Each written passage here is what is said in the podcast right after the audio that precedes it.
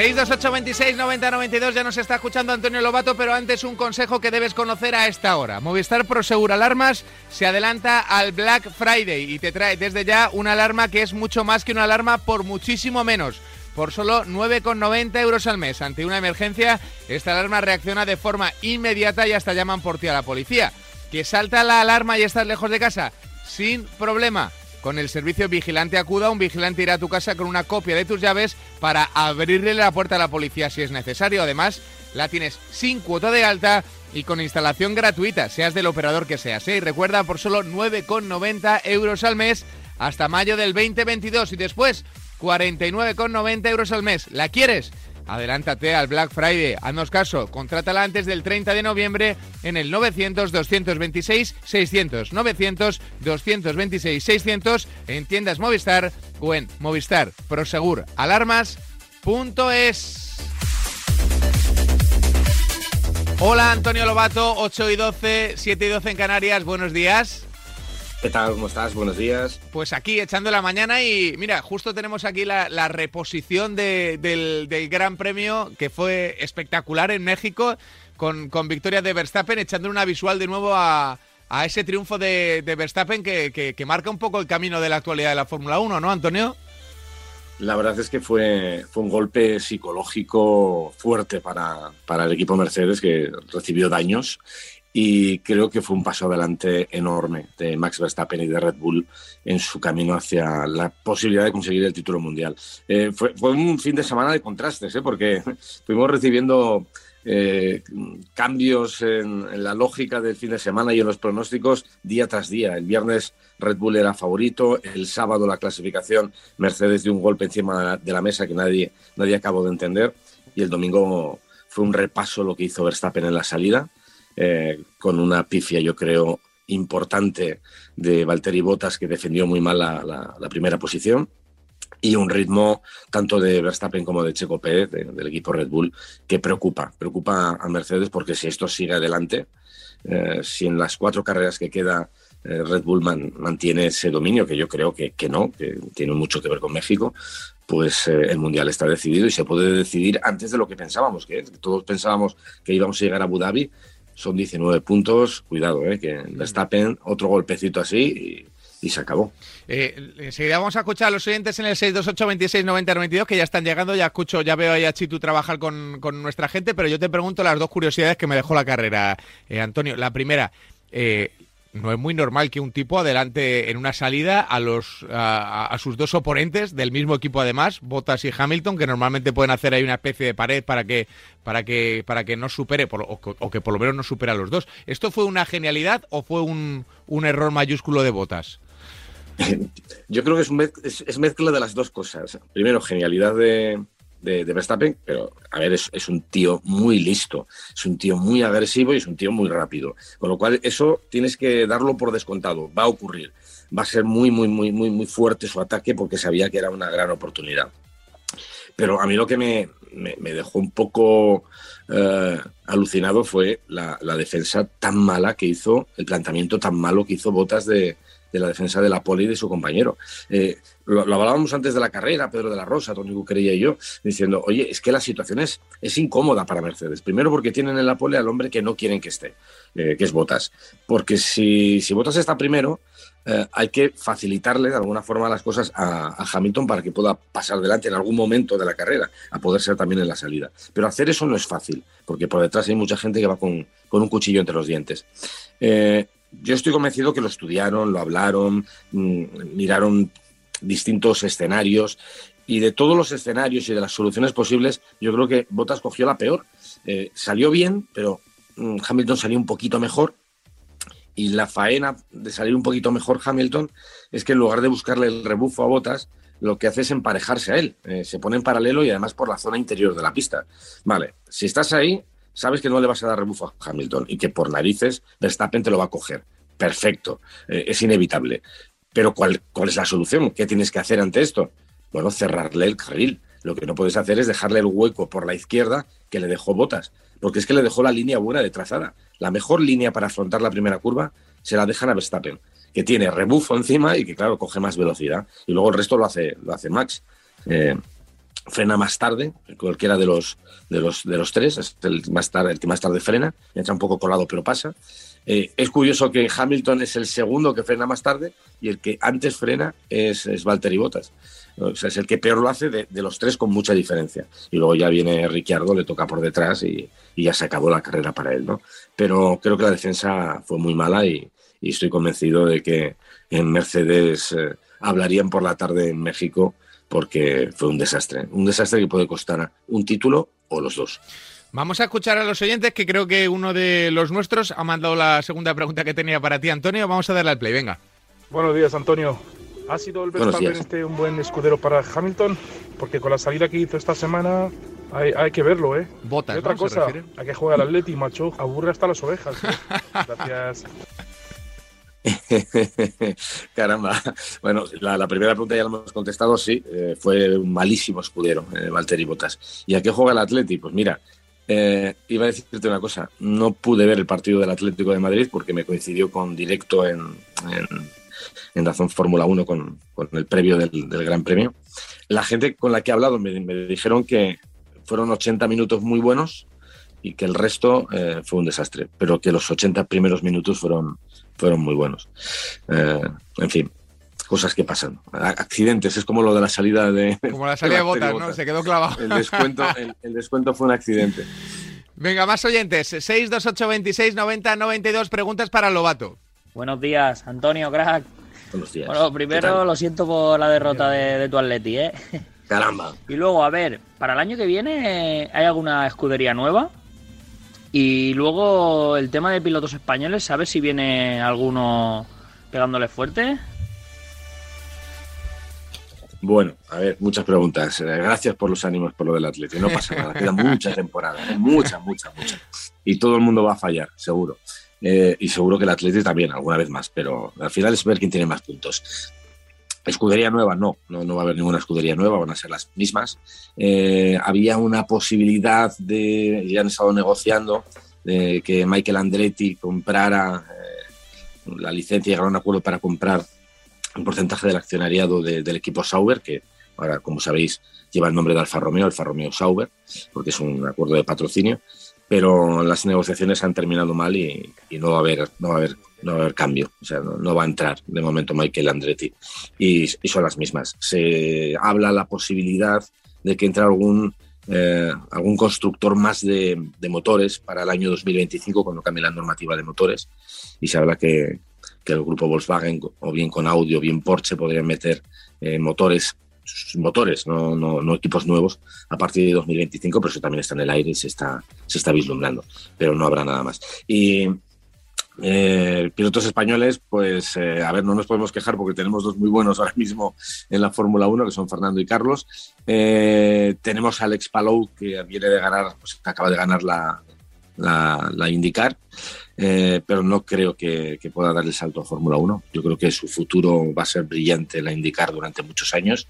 Y luego gente joven, pues, eh, hombre, tenemos a David Vidales, que, que, es un tío que tiene, tiene un talento enorme y eh, me gustaría que tuviera un poquito de suerte, que pudiera acabar dando algún salto hacia, hacia los fines de semana de, Fórmula 1, bien que tenga alguna oportunidad en, en, F3, F2, porque es un tío que merece la pena y, y que, y que ahora mismo lo tiene bastante complicado, pero poco más. Más preguntas, Antonio Lobato, 628 26 90 92. Buenos días, Antonio. Quería preguntarte si te dejaran elegir un cambio, una evolución en la Fórmula 1, ¿por cuál te decantarías? ¿Qué sería lo que tú introducirías para, darle eh, mejor visión a la Fórmula 1? Gracias. Muchas gracias. Bueno, pues eh, yo creo que lo que cambiaría es un poco lo que quieren cambiar ahora mismo en Liberty Media. En lo que necesitamos en Fórmula 1, yo creo que está todo bastante bien, ¿eh? Está todo bastante bien. Eh, yo, yo, lo compro. Si cogemos esta temporada, es una temporada fantástica, lo que quiere decir que si hay igualdad, la cosa funciona. Entonces, la palabra mágica para mí es igualdad, es competitividad. Que haya varios equipos que estén en un mismo nivel, eh, que puedan competir en, en, igualdad de condiciones, que los pilotos buenos puedan, puedan brillar. Eh, es, es, es, difícil de conseguir. El próximo año quieren y, con todos los límites que se están metiendo, con los presupuestos, con los límites presupuestarios, con los controles aerodinámicos que se están ejerciendo a los que son más fuertes, eh, con eh, los nuevos coches que va a haber el próximo año, quieren buscar que haya un poco más de igualdad. Pero bueno, esto al final hasta ahora ha sido, ha sido imposible. Pero para mí el cambio sería ese, conseguir que los coches más o menos se igualaran, que pudiera haber alguna pequeña diferencia, pero que lo que brillase en la Fórmula 1 fuesen los pilotos y no los coches. Eh, a mí me, sigue dando mucha rabia que, si un gran piloto no tiene un buen coche, no, no lo ves. Y, eso es un poco triste porque, exceptuando los seguidores de Ferrari, eh, los ferraristas que, sí quieren que gane el equipo, el 99% de la gente eh, va a los circuitos y ve la televisión, ve las carreras, porque son, son gente que quiere ver a un piloto, quiere, quiere ver batallas de hombres, no, no, no de máquinas. ¿no? Mm. Entonces, yo creo que el cambio sería ese. No, sé cómo se puede hacer, pero conseguir que, que la Fórmula 1, en la Fórmula 1 ganen los, los grandes pilotos, eh, no, no, los que tengan el mejor coche. Venga, más preguntas, ya sabéis, notas de audio. Radio Marca. Una pregunta para Lobato. Con la congelación de motores que va a haber el año que viene, que este año ya no hubiera sido mejor haber, para los equipos, por ejemplo, como Renault, haber invertido todo su presupuesto en hacer un motor competitivo y luego simplemente al año siguiente, consiguiendo el mejor motor, copiar la aerodinámica y el trabajo de los demás equipos. Bueno, eh, a ver, esto no, es tan fácil. Eh, copiar en Fórmula 1 eh, significa estar muy por detrás de, del copiado, ¿no? tienes que hacer, tienes que ponderarlo todo, tienes que meter todo en el saco y esta es la dificultad que tienes a, a todos tus departamentos trabajando para el año siguiente. Eh, meter todo en el motor este año y abandonar todo lo demás eh, no es posible. Y además este año, por ejemplo, también el, motor está congelado, ¿no? no puedes mejorar salvo por seguridad o fiabilidad, no puedes, no puedes darle más potencia, no puedes eh, hacer ninguna modificación grande. no. Y además el cambio del año que viene es tan tremendamente grande en aerodinámica que, que donde van a estar las, las décimas o los segundos va a ser en el campo aerodinámico. No, no solamente aerodinámico, también eh, todo lo que tenga que ver con chasis, ¿no? Eh, grip mecánico, porque, porque el cambio es muy grande. Pasamos a las, a las llantas de 18 pulgadas y, esto va a afectar muchísimo el comportamiento del, monoplaza, especialmente en la parte de suspensión. Eh, no, se puede abandonar una parte del desarrollo del coche para centrarse solo en una, porque te quedas atrás, muy atrás. Y si te quedas atrás en Fórmula 1, recuperar tiempo, recuperar décimas, es muy complicado. Así que hay, que meter toda la carne en el asador con todo. Hay que trabajar en todas las áreas. Y venga, vamos con la última cuestión para Antonio Lobato en el 62826 90 92. Julio, desde Villena, Alicante. ¿Es cierto, Lobato, que la Fórmula 1, mm, lo digo como, como economista y por lo que he leído, está en bancarrota total? Un saludo, buenas tardes, o sea, disculpa, buenos días. Eh, pues, eh, a ver, no, eh, que, yo sepa, no, no está en bancarrota, sino todo lo contrario. a ver, la pandemia fue demoledora. El año 2020 fue muy duro en lo que resultados económicos produjo en, en la Fórmula 1 en Liberty Media, en los equipos. Sí es verdad que los equipos lo pasaron muy mal, y que por eso oh, hubo que implementar el, el control presupuestario, ¿no? el límite presupuestario que ya está en vigor este año y que va a recrudecerse, va a ser más, más duro a partir del año que viene. Pero mm, después del año pasado, donde, claro, para salvar la temporada y que hubiera grandes premios y no perder el dinero de las televisiones, ¿no? que, son evidentemente las que más inyectan en millones en, la Fórmula 1, eh, Liberty Media tuvo que hacer grandes premios en los que los promotores de los grandes premios no pagaban y eso también es muy, muy complicado, ¿no? Y no había público en las gradas. Y entonces el, el, nivel de ingresos de la Fórmula 1 fue muy bajo. Sin embargo, este año ya han salido eh, números hace, hace, muy poquito, creo que la semana pasada, hablaban de un incremento enorme, ¿no? Comparado con 2020 en los ingresos, eh, los ingresos eh, publicitarios y en los ingresos por, por distintas por distintas fuentes de, de, Liberty Media y de la Fórmula 1, con lo cual creo que la, cosa ha mejorado bastante y que con el límite presupuestario los equipos no están tan hasta el cuello como estaban en el pasado. Y además creo que eh, la Fórmula 1 está creciendo, ¿no? Y en todas las, todos los estudios que se han hecho, en todas las encuestas, eh, se ve que es un deporte que eh, está en crecimiento, que la audiencia se está rejuveneciendo, que ha entrado muchísima gente joven, sobre todo con la, con la emisión de los documentales de Netflix, los de Drive for Survive, que han captado a, mucha gente joven. Y, eso es una grandísima noticia porque eso quiere decir que, que la, economía y la salud económica de, de la Fórmula 1 está, está resurgiendo y que van para adelante.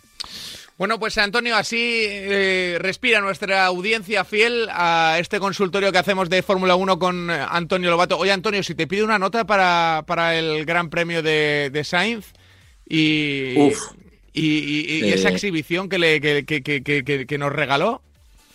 Eh, pues una vez más sobresaliente. Y este fin de semana yo creo que ha sido muy importante para Carlos. Fue más rápido que Leclerc todos los días, viernes, sábado y domingo. Y el domingo pasó lo que pasó. Eh, tuvo mala suerte en la salida porque eh, se montó la tremolina justo delante de él, pasó por encima del alerón de Daniel Ricciardo, se tuvo que ir a la, a la hierba, perdió posiciones, pero luego tuvo un ritmo increíble, mucho más rápido que Charles Leclerc. Consiguió ponerse detrás de Charles Leclerc. Le autorizaron para adelantar a Charles Leclerc demasiado tarde, ¿eh? porque además Leclerc puso, puso, puso algunos impedimentos y cuando pasó a Charles Leclerc le, mandaron a la loca eh, misión de, alcanzar a Pierre Gasly y ya estaba más de 10 segundos. No consiguió llegar a Pierre Gasly, pero siguió demostrando que tenía más velocidad que Leclerc y le pidieron que devolviera la posición a Leclerc, algo que desde mi punto de vista no entiendo. Eh, yo creo que, salvo que estés luchando por un campeonato, eh, que no es el caso de, Ferrari, y una vez que tienes salvados los, puntos en los dos pilotos, el más rápido tiene que estar delante. Y le, pidieron volver. Bueno, mm, yo no lo comparto, no, me parece, no me parece justo. Pero bueno, le deben una, ¿eh? A partir de ahora le deben una. Ahora, el día que Ferrari tenga un coche competitivo y Leclerc y Carlos puedan estar luchando por el Mundial, entonces saltarán chispas. Lo disfrutaremos seguro, porque será un reto y una aventura maravillosa para el bueno de Carlos. Antonio, te mandamos un abrazo muy grande y gracias por estar con nosotros. Venga, un abrazo fuerte. Así está la Fórmula 1, así respira la F1 en la voz de nuestro Antonio Lobato.